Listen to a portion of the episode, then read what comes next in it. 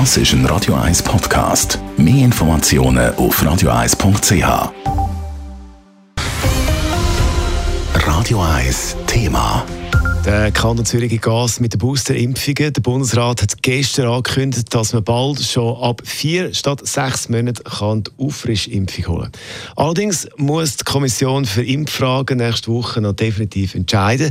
Zürich will aber nicht so lange warten und fängt schon heute an, erste Termine vorzeitig zu geben. Simon Storz aus der Radio 1 Redaktion ist mir, was plant der Kanton Zürich genau? Der Kanton Zürich vergibt schon heute die ersten Impftermine an Leute, die es knapp noch nicht in die noch immer geltende sechs Monate Frist schaffen. Das sind also Leute, die ihre zweite Impfung Ende Juni haben und damit erst in ein paar Tagen oder ein, zwei Wochen eben berechtigt wären, um so eine Auffrischungsimpfung zu bekommen. Sie sind jetzt also die Ersten, die jetzt schon den Termin buchen dürfen. Wenn ich jetzt zu dieser Gruppe gehöre, wie komme ich zu so einem Impftermin? Die Zürcher Gesundheitsdirektion hat in der Mitteilung gestern Abend angekündigt, dass all diese Leute heute per SMS informiert werden und dann entsprechend online auf www.zhwegme.ch können so einen Termin buchen. Jetzt kommen wir an, das sind ziemlich viele Leute, die da angeschrieben werden. Weiss man, wie viele das genau sind?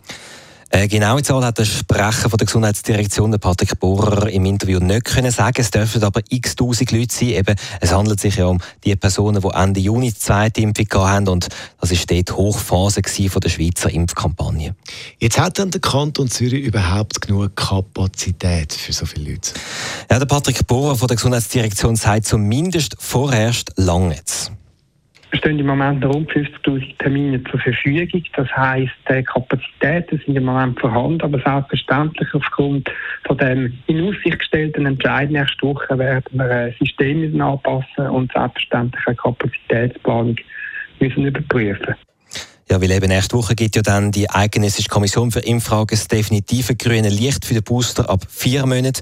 Dann kommen auch alle anderen zum Zug. Also wer sich zum Beispiel erst im Juli oder August oder noch später impfen lassen hat. Der Kanton Zürich hat angekündigt, dass er dann nächste Woche, also eben wenn es soweit ist, nochmal über die konkreten Schritte informiert. Das sind Informationen von Simon Sturz zum Thema Boosterimpfung im Kanton Zürich.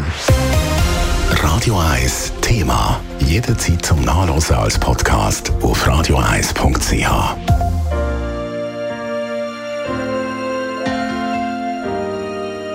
Radio 1 ist Ihre Newsender. Wenn Sie wichtige Informationen oder Hinweise haben, rufen Sie uns an auf 044 208 1111 oder schreiben Sie uns auf redaktion.radio1.ch.